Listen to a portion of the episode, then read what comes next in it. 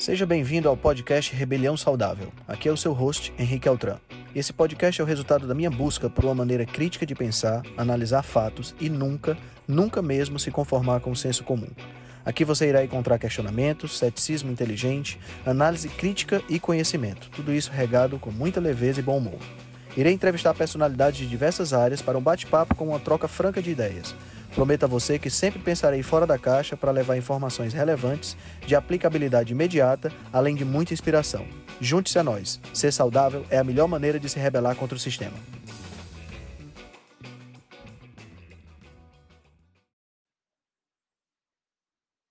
Pronto, bom dia, bom dia. Bem, sejam bem-vindos a mais uma reunião da Rebelião. Vamos começar a falar um pouquinho hoje sobre tireoide.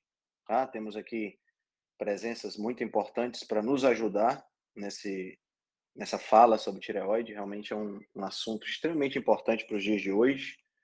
Meu amigo Arthur, doutora Aline, oi Verônica, bom dia. Bom dia, Luciana. Bom dia, Gislaine, Ana, Silvia. Oi, mãe, bom dia. Bom dia, Carlinha.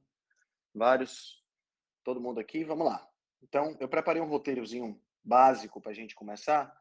Mas antes da gente, da gente é, começar a falar sobre tireoide especificamente, eu queria só fazer aquela nossa tradicional e breve recapitulação de como é que foi a semana, né? Desde a última reunião até agora.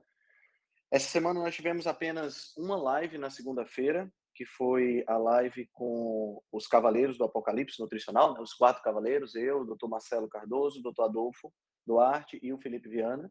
Conversamos um pouquinho sobre como navegar nesse mar de fake news, nesse mar de desinformação que a gente tem hoje. Foi uma live bem interessante, bastante filosófica. Eu acho que deixou muitas, colocou muitas, muitas formas da gente tentar entender um pouco mais essa questão da, da, da desinformação que a gente vive hoje e como dar uma, um, um certo norte para as pessoas. Então ficou um material muito, muito bom, muito gostoso de escutar. A gente sempre tenta fazer a coisa da maneira mais descontraída possível. E ficou um material realmente muito bom. Foi nessa segunda-feira, né? Na sexta-feira passada, eu fiz uma live com o André Burgos, né, sobre o Dia do Lixo. Então, conversamos um pouquinho sobre essa estratégia altamente perniciosa, né, que muita gente faz aí com o objetivo de é, aumentar metabolismo, de dar uma relaxada na mente, essa coisa toda, e que pode ser extremamente perigosa, especialmente para pessoas que sofrem de compulsão e tudo mais. Então, ficou também um material muito bom. Todas essas lives estão disponíveis no meu Instagram, estão disponíveis também no podcast da Rebelião, que é onde eu sempre coloco a reunião da Rebelião também, tá? Uh, ontem eu tive uma outra live onde eu conversei um pouquinho com o dentista, o Dr. André Quiroga, também membro da, da Rebelião, batemos um papo sobre jejum, falamos um pouquinho sobre os aspectos evolutivos do jejum, aspectos religiosos, conversamos sobre, é, sobre uh, os tipos de jejum, sobre protocolos de tempo, essa coisa toda. Então, foi uma live introdutória, mas foi bem interessante, também com muitas informações práticas para ser colocadas em prática uh, assim que você escuta. Foi muito legal. E estamos aqui hoje falando um pouquinho sobre tireoide, né? Essa semana não teremos mais nenhuma live, mas semana que vem estaremos de volta com nutrição em dose dupla. E na semana que vem eu vou estar conversando também com o nutricionista Bernardo Maia, na Live Rebelde. Mas hoje vamos bater um papo, então, sobre tireoide, sobre essa glândulazinha pequenininha que nós temos na nossa, na base do nosso pescoço, né, na, na, na região é, é, frontal do nosso pescoço, né, na, reunião, na região anterior, onde a gente tem diversos tipos diferentes de, de funções que são extremamente importantes para o nosso corpo. Poderia dizer que a tireoide é a glândula mestra do nosso corpo no que diz respeito ao metabolismo, mas a influência dela é tão grande, todos os aspectos que vocês puderem imaginar. Então a gente vai conversar sobre alguns desses aspectos e logo em seguida eu abro para o pessoal poder me ajudar. Eu sei que tem muita gente aí que pode me ajudar sobre essa questão da tireoide, tá? Então, como eu falei, é uma glândulazinha, ela tem um, parece uma gravatinha borboleta e ela está localizada na base do pescoço. A glândula tireoide, ela produz dois hormônios mais importantes, o T4 e o T3, né? O T4, ele recebe esse nome porque ele tem quatro átomos de iodo associados a, a ele a tetraiodotironina. E o T3 tem três átomos de iodo associados a ele. O T4 ele é a forma inativa do hormônio, tá? Então ele é uma forma que não tem uma função específica no corpo é, é, no que diz respeito à sua à sua liberação. Na quando ele é convertido em T3 e essa conversão acontece na maior parte no nosso fígado, aí é que você vai ter a função. A tireoide produz mais ou menos 80% de T4 e 20% de T3. Então, ela também produz T3 diretamente. T3, mais uma vez, lembrando, é a forma ativa desse hormônio. Tá? Então, a tireoide ela é comandada por um hormônio que é liberado pela hipófise. Né? Para quem não sabe, a hipófise é uma glândula que nós temos na base do nosso cérebro, tá? que ela é a glândula que controla as outras glândulas. Então, ela tem diversos tipos diferentes de secreção. Né? Existe a hipófise anterior e a hipófise posterior.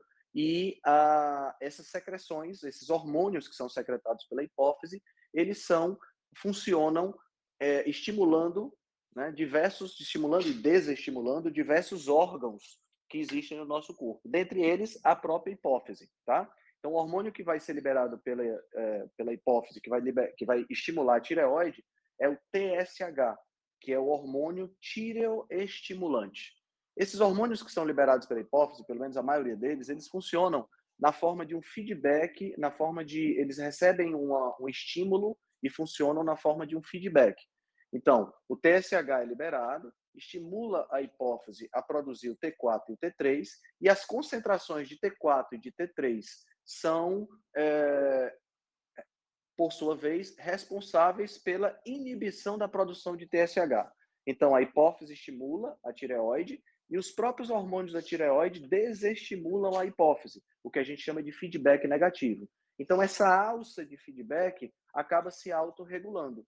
Né? Então, quando eu produzo muito TSH, a hipófise produz muito T4, que automaticamente diz para diminuir o TSH, e aí a, ocorre uma diminuição do T4, e aí a gente fica nesse, nessa, nesse controle. Tá? Então, essa alça de feedback que existe entre a hipófise e a tireoide faz com que a gente tenha as concentrações controladas desses hormônios.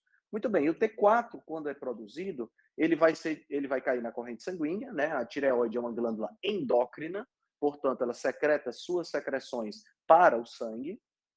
Ela, ST4 vai cair na corrente sanguínea e vai ser convertido em T3 no fígado. Então, ele vai perder um átomo de iodo e vai virar a forma ativa do, do hormônio em si.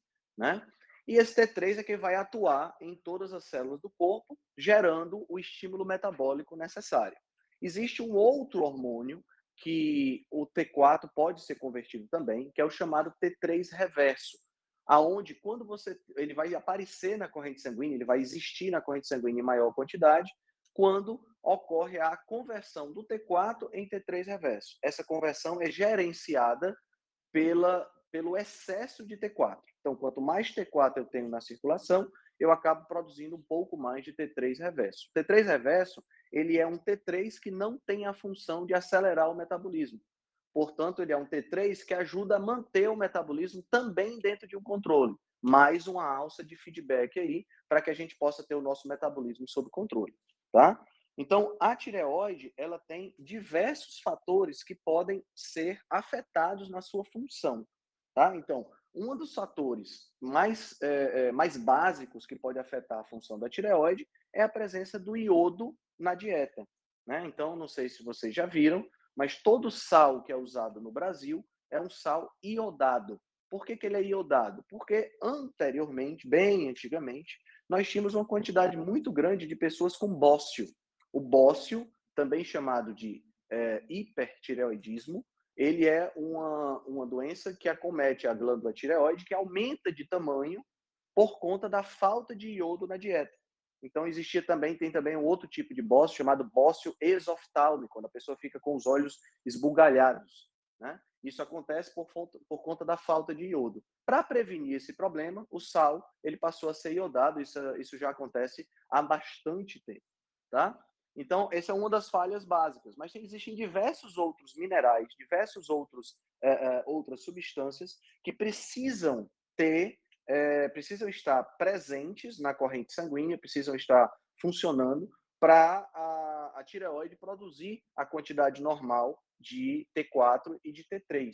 Né? Então, a presença de é, selênio, a presença de iodo, como eu falei, a presença de vitaminas do complexo B, a presença de vitamina D, todos esses são uh, uh, nutrientes importantes para que a tireoide possa funcionar. Tá? Uma coisa interessante é que existem diversas causas para o hipotireoidismo que é exatamente a produção diminuída dos hormônios da tireoide. Né? Hipo significa pouco. Né? Então, por exemplo, você pode ter hipotireoidismo, se vocês lembrarem do esquema que eu acabei de falar, TSH estimula a tireoide a produzir T4, T4 é convertido em T3 no fígado e o T3 é quem vai atuar na, na no metabolismo do corpo, e o T4 também pode ser, pode ser transformado em T3 reverso. Então, veja como eu tenho diversos pontos onde eu posso ter problema. Então, por exemplo, eu posso produzir TSH a menos, ou seja, eu posso, a hipófise pode produzir pouco TSH e isso aí gerar pouco estímulo para a tireoide. Eu posso produzir T4 e T3 a menos na própria tireoide, por falta de iodo, por exemplo, pode acontecer. Então, quer dizer, eu estou produzindo TSH normal, a minha hipófise está mandando a tireoide produzir o, o, os hormônios, mas a tireoide não está respondendo. Eu posso ter a conversão de T4 em T3 no fígado não acontecendo. Né? Então, eu posso ter, por exemplo, uma pessoa que tem esteatose hepática, uma pessoa que tem um fígado que não está funcionando da forma correta. Ela pode não converter o T4 da maneira correta em T3. Eu posso ter um excesso de conversão do T4 em T3 reverso, ou seja, eu posso influenciar por conta de diversos fatores que a gente pode discutir aqui hoje, posso influenciar o meu T4 a ser convertido em T3 reverso, que é um inibidor do metabolismo, então isso pode causar os mesmos sintomas. Então, tem muitas é, é, nuances diferentes que podem influenciar no hipotireoidismo. Outra coisa que pode causar hipotireoidismo também, a presença da, de glúten na dieta está associada com hipotireoidismo, a presença de íons como, por exemplo, o minerais, como, por exemplo, flúor, também pode causar hipotireoidismo, porque ele compete com o iodo na hora da captação da, da pela tireoide, o bromo também. Ah, existem substâncias encontradas nos grãos em alguns vegetais chamados de goitrogênicos, que essa palavra vem do, da, da palavra goiter, que significa bócio em inglês. Os goitrogênicos eles são substâncias que geram o bócio, ou seja, substâncias que atrapalham o funcionamento da tireoide. Dentre eles, o mais comum na nossa dieta, né, eu falo nossa aqui eufemisticamente, porque eu evito a todo custo, é a soja, né, que pode influenciar também nessa questão. Então, são várias as causas que a gente pode ter de hipotireoidismo. E o interessante é a gente, é, a gente ver como isso, como esse hipotireoidismo, ele pode afetar a a, a, os sintomas, né? Quais são os sintomas do hipotireoidismo e como ele pode afetar o corpo de uma maneira geral. Então, vou dizer alguns aqui para vocês, só para vocês terem uma ideia. Mãos e pés frios, ganho de peso, incapacidade de perder peso, braços com uma certa fraqueza, baixa energia e baixa resistência, depressão grave ou mal-estar geral, precisando de uma soneca todo dia, prisão de ventre, reflexos lentos, pele seca e rachada, cabelo é, é, que parece meio elástico, quebra facilmente, perda de cabelo, perda de cachos em cabelos cacheados ou ondulados, incapacidade de se concentrar, é, misturar palavras na fala, voz mais baixa, mais profunda ou voz áspera e rouca, confusão mental e esquecimento, irregularidades menstruais, mamas fibrocísticas, unhas fracas, músculos doloridos e dor geral, problemas de pressão arterial, coceira no ouvido interno, eu achei essa ótima, é, pernas pesadas ao caminhar, baixa temperatura corporal, sensação desconfortável na área da garganta e do pescoço, problemas digestivos, desejos aumentados ou incontroláveis por açúcar e carboidratos, alergias, escrita confusa, palpitações cardíacas, pernas inquietas, imunidade comprometida, sensibilidade à luz, som e cheiro, baixo ou zero desejo sexual, inchaço e inflamação, olho e rosto inchados ao acordar e uma sensação geral de inchaço e inchaço geral, mixedema, gordura no estômago e circunferência da cintura crescente, dores de cabeça, sede constante e a água não resolve, sensação de que algo está errado acontecendo no cérebro, como se estivesse ficando burro, perdendo as habilidades cognitivas, ataques de ansiedade, tudo isso tem, é lógico que isso aqui, essa lista que eu coloquei, não precisam estar todos presentes, e ao mesmo tempo é claro que essa lista que eu coloquei pode ter outras causas. Mas tudo isso aqui, a tireoide merece ser investigada quando a gente tem esse tipo de sintoma, certo? Então, quer dizer, veja como a glândula, ela tem uma, uma, um ponto, ela tem uma função extremamente importante no nosso corpo, a ponto dela influenciar todos esses outros, todos esses fatores que eu acabei de citar para vocês, né? O, uma das coisas que é muito importante a gente entender e que muitas vezes é relevada pelos profissionais que analisam os exames da tireoide é a conversão do T4 em T3, que acontece lá no fígado.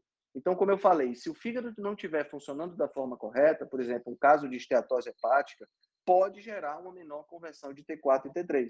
Né? Então, problemas hepáticos, uma dieta crônica, por exemplo, exercício intenso, ou uma pessoa que faz restrição calórica muito severa durante muito tempo, pode também afetar a conversão de T4 em T3 e fazer com que o corpo converta o T4 em T3 reverso, diminuindo assim o metabolismo. Tá? Disfunção nas glândulas, nas glândulas adrenais pode gerar, pode mexer com a conversão do T4 em T3. Deficiências minerais, como eu falei, de selênio, de iodo e de ferro. Deficiência nas vitaminas do complexo B e do complexo D. Glicemia elevada. Olha aí, mais uma vez a gente chegando nessa questão da síndrome metabólica, pode influenciar a conversão de T4 em T3 também. Então veja como essa questão da tireoide, ela não é, não é só uma questão relacionada com o metabolismo. É claro que muitas pessoas que chegam no consultório para mim para falar sobre emagrecimento e tudo mais, são pessoas que muitas vezes estão com o metabolismo é, é, prejudicado por conta de questões relacionadas com a tireoide.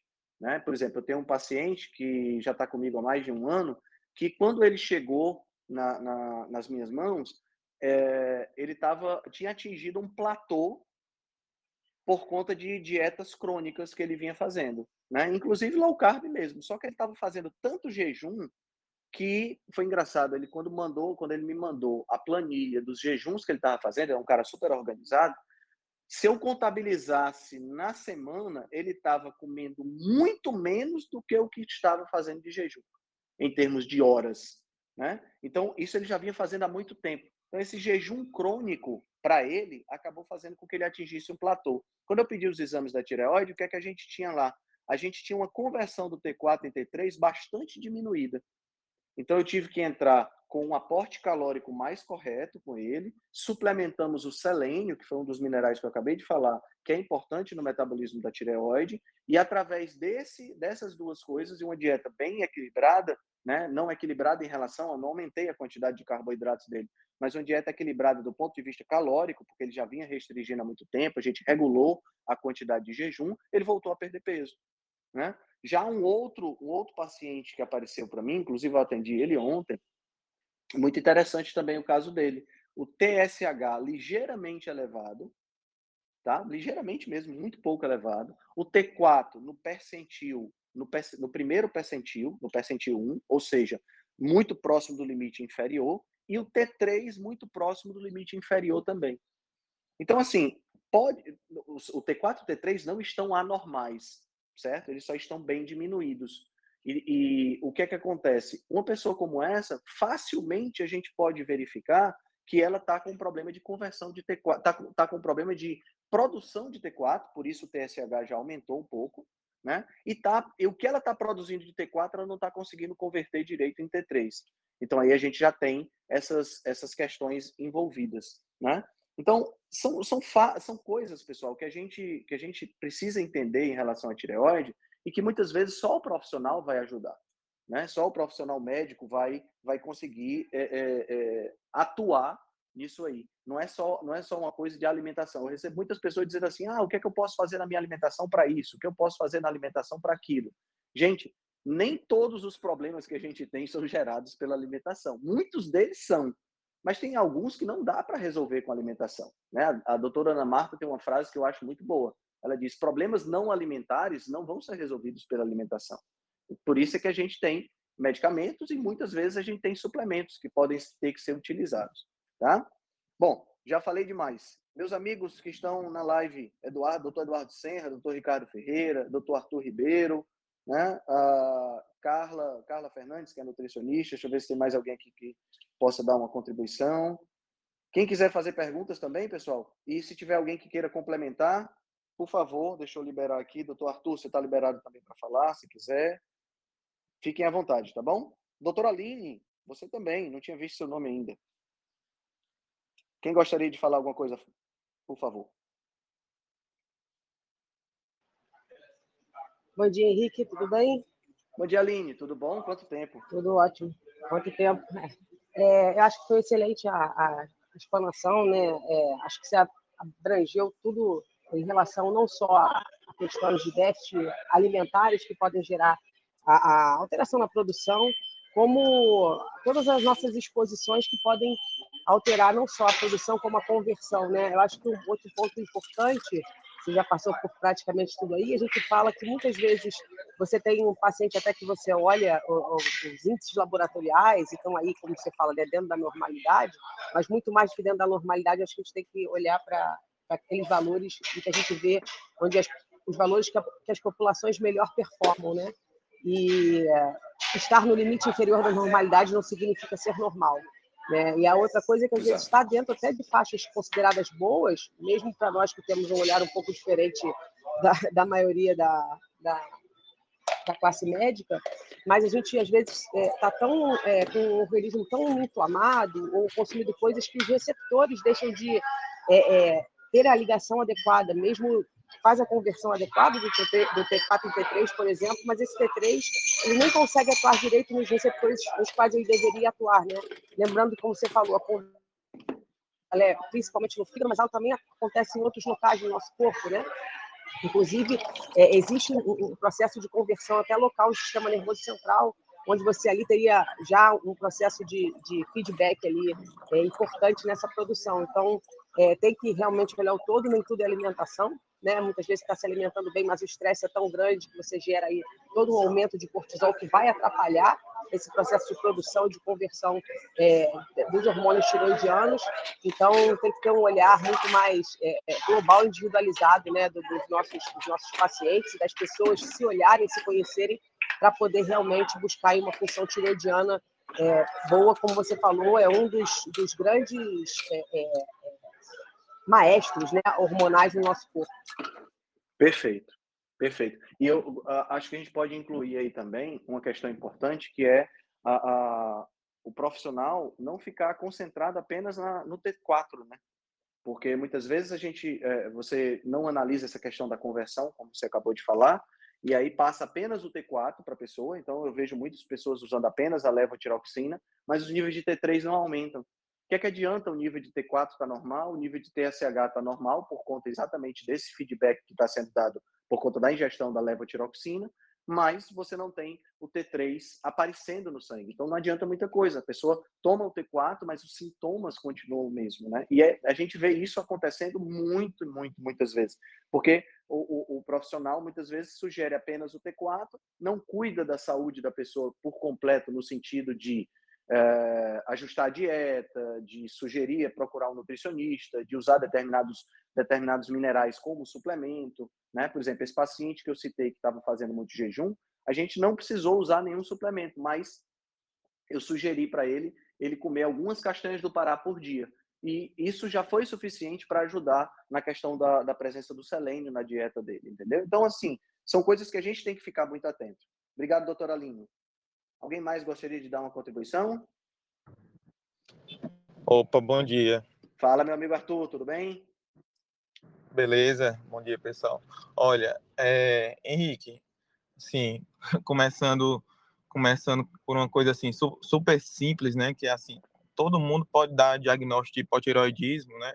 Lembrando que é um diagnóstico clínico, não é laboratorial, né? O, diagnóstico de hipotiroidismo não é laboratorial, ou seja, eu tenho que ter uma clínica compatível. E mesmo que eu não tenha um laboratório compatível, eu vou ter o diagnóstico de hipotiroidismo, né? Então, uma, uma coisa que é patognomônica, ou seja, se eu tiver, eu vou ter uma disfunção tireoide, é a intolerância ao frio com uma temperatura matinal, quando bem medida, que não ultrapassa 36,3 de forma central, né? Então, isso é uma coisa assim que é mais fidedigno que exame laboratorial, mais fidedigno que outros sinais clínicos e todo mundo pode fazer, né? A partir daí você vai você vai ver complemento de exame laboratorial, de tudo que vai que vai direcionar a sua terapêutica. Mas essa questão da, da temperatura corporal, né, é, matinal, é uma coisa muito fácil e muito importante para todo mundo tá, tá fazendo, se atentando, né? E também a resposta terapêutica. Ou seja, quando eu estou suplementando, é, a outra coisa que eu ia comentar, você falou agora também, uh, na endocrinologia convencional aqui no Brasil, não se prescreve T3, né, que é a forma que é a forma ativa, como você falou, hormonal. E muitas vezes a gente não tem como converter, né? A gente tem alguns outros problemas, eu não vou falar para não me alongar, mas uh, a gente tem sim um respaldo literário de literatura muito bom, muito vasto, muito grande é, para a reposição de T3 e de como essa reposição de T3 é necessária, né? Agora, infelizmente, né, para a maioria das pessoas, ah, independente da clínica, você vai ter um TSH e um, e um T4 normal e vai simplesmente manter sua dose do que está fazendo, do T4 um, do T4 de farmácia ou ou então nem nem isso, né? Mas vai passar batido, porque porque simplesmente para o olhar convencional, um TSH normal com um T4 livre normal, eu tenho tudo ok com a tireoide, né? E como como a gente pode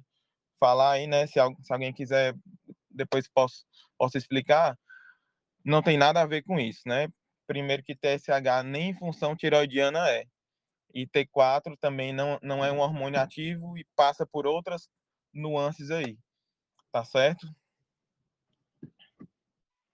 Show de bola, Arthur. Show de bola. Tem toda razão. E isso, é, essa prática de não passar o T3, né, de não sugerir o uso do T3, acaba, acaba é, fazendo com que a pessoa esteja se medicando, mas não tenha uma melhora significativa dos sintomas em alguns casos, né?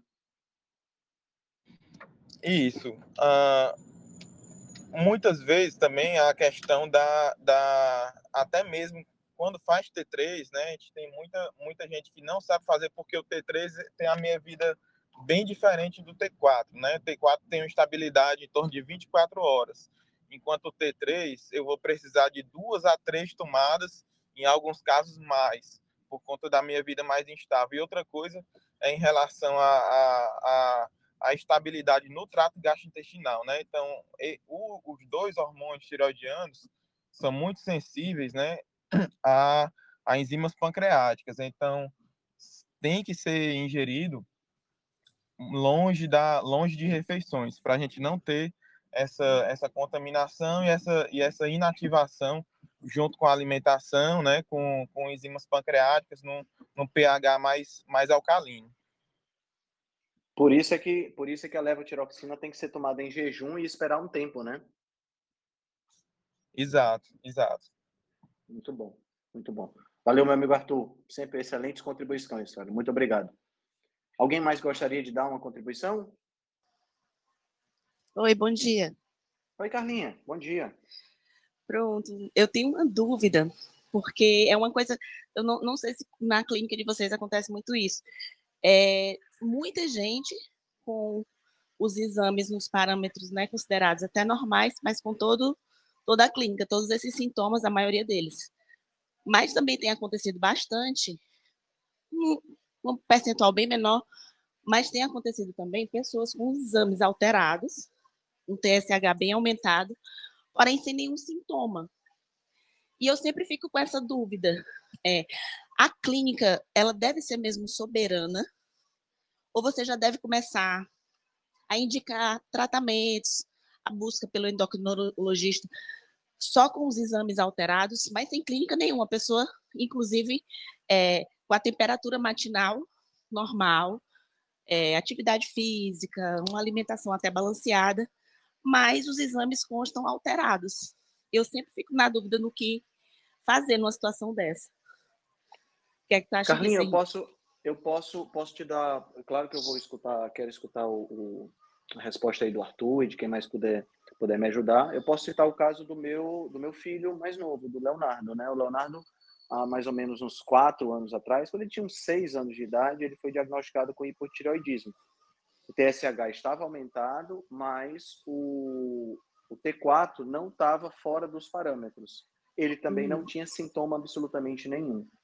Era a, a, a, médica dele, uma endocrinologista pediátrica aqui de Fortaleza, muito boa, inclusive, ela disse que era um hipotiroidismo que ela chamou de subclínico, que a gente só precisaria medicar depois que o TSH passasse de determinado valor, porque aí já seria algo é, específico que deveria ter a medicação. A gente aguardou, fizemos o acompanhamento, acabou que passou desse valor, o TSH, e ele passou a usar esse a, a levotiroxina pela manhã, o que fez com que o, T, o, T, o TSH baixasse, o T4 entrasse em níveis normais e o T3 também entrasse em níveis normais. Ele ficou usando esse medicamento, esses, esse medicamento especificamente, se eu não me engano, por uns dois a três anos, até que a, o, próprio, o, o próprio TSH começou a baixar demais, refletindo aí a tireoide voltando a funcionar. E por, porventura ele acabou parando de tomar o, o, T4. A gente acabou tendo a, tendo a necessidade de parar de usar o medicamento, o que é ótimo, né? Então a tireoide dele retomou a produção normal e hoje ele tem uma vida sem nenhum medicamento. Então, assim, eu acredito que existam níveis que devam ser, que, que são estabelecidos, aí é onde entra aí a questão que eu preciso do apoio aí dos médicos, níveis hormonais que são estabelecidos, que são pontos de corte para indicar a, a necessidade ou não do medicamento. Arthur, você tem alguma informação que você pode compartilhar com a gente? Então, né, em relação a, ao que ela perguntou, né, é o seguinte: a, no hipotiroidismo, o diagnóstico sempre vai ser clínico, tá? Independente se eu tenho nível hormonal até alto, certo? Por quê? O que é que acontece quando eu tenho, por exemplo, um nível de T3 alto, mesmo que o T3 reverso não esteja alto, em um nível de T4 normal e mesmo assim eu tenho clínica de hipotiroidismo, o que é que o que é que a gente deve suspeitar? A gente deve suspeitar de falha, falência de receptor, por exemplo. Isso é só um, um hum. isso é só um, um, uma nuance para vocês verem que não depende do nível laboratorial. O diagnóstico é clínico e sempre será clínico, tá? Então, então nesse caso a gente faria o quê? Uma, uma sensibilização de receptor e uma, uma, uma melhor uh, anti-inflamação e uma melhor uh, produção desses hormônios na tireoide, enquanto a gente repor não adiantaria, né? Teria que teria que fazer essa limpeza de receptor, essa essa remodelação de receptor que tem como a gente fazer, não é uma coisa fácil, mas que é bem demonstrado também é, quando a gente vê situações assim. Então, assim, é, é um exemplo que eu uso para mostrar como, como, independente de nível laboratorial, o que vai ser o que vai ser preponderante o que vai determinar é a avaliação clínica, né? Então, né, esse caso do, do filho do, do Henrique é, é um hipotireoidismo subclínico mesmo, subclínico mesmo, como você falou, mas a maioria do, do diagnóstico de hipotireoidismo, eles são, na verdade, sublaboratoriais. Porque uhum. você tem clínica, mas não tem um laboratório compatível, mesmo fazendo T3 reverso, mesmo fazendo tudo. Né? Tudo, Entendi. Que a gente tem, tem, a, tem em mãos na prática clínica comum. Né? Aí vai, vai ter atividade das deiodinases, vai ter que depende de, depende de cobre, selênio, zinco, né? Preciso também de, de, de não ter um, um, um grande com, com iodo, né? Preciso, né? Da, não sei, sei se você comentou, Henrique, agora que eu, mas, mas eu preciso ter um bom aporte, né? De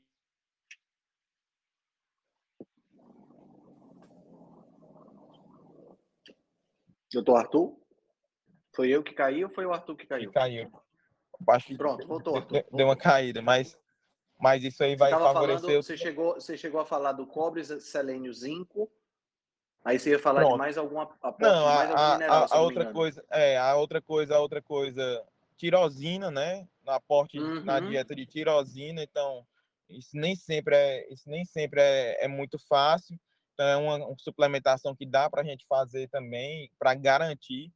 E quando a gente garante esse aporte ah, otimizado para a tireoide, a gente garante uma, uma melhor formação dessa tiroglobulina, uma melhor conversão periférica e eu vou promover aí no médio, pelo menos no médio prazo, uma dessensibilização de receptor, né? Então, sempre a, o nosso guia vai ser vai ser a clínica sem dúvidas. Perfeito, perfeito, cara. Muito bom, muito bom. Alguém mais gostaria de fazer alguma pergunta ou comentar alguma coisa?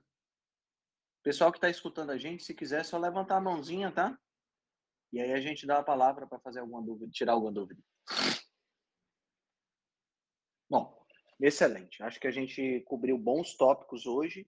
Pessoal, muito, muito bom. Tá? Só para encerrar, a gente ainda está com o clube de leitura é, aberto para inscrições, tá certo? A gente tinha limitado o número de vagas, mas aí, como elas foram preenchidas com uma velocidade muito grande, a gente acabou abrindo mais vagas. Então, assim, eu vou deixar aberto por enquanto para quem quiser, quem se interessar, basta falar comigo pelo direct do Instagram, pelo WhatsApp ou aqui mesmo pelo Telegram.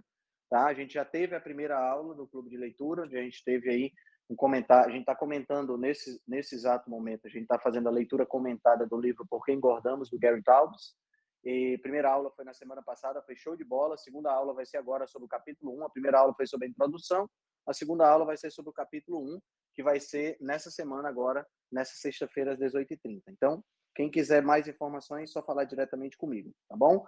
Muito obrigado pela audiência de todos. Obrigado, doutor Arthur. Obrigado, Carlinha. Obrigado, Aline, pela participação. A gente se vê na próxima quarta-feira com mais um tema aqui na reunião da Rebelião Saudável. Forte abraço e um bom dia.